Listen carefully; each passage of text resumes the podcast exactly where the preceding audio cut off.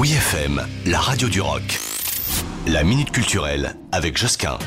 La Halle Saint-Pierre à Paris présente une exposition placée sous le signe du merveilleux, du fabuleux et du fantastique, carrément. La fabuloserie, voilà comment elle s'appelle, la fabuloserie, une maison musée et un jardin fondé par Alain et Caroline Bourbonnais il y a de ça 40 ans à Paris, puis en Bourgogne dans le petit village de Dissy. Le couple de collectionneurs d'art a rassemblé une collection unique justement à la croisée de l'art brut, de l'art naïf et de l'art populaire, également ouvert hein, sur les cultures extra-occidentales. L'art hors les normes, on pourrait dire, de la fabuloserie qui n'a cessé d'accueillir les œuvres singulières de créateurs qui sont dépourvus de soucis esthétiques et qui ne se disent pas euh, comme professionnels de l'art en quelque sorte. Voilà, c'est ce qui euh, les rend intéressants et c'est ce que l'on voit nulle part, ce qu'ils proposent.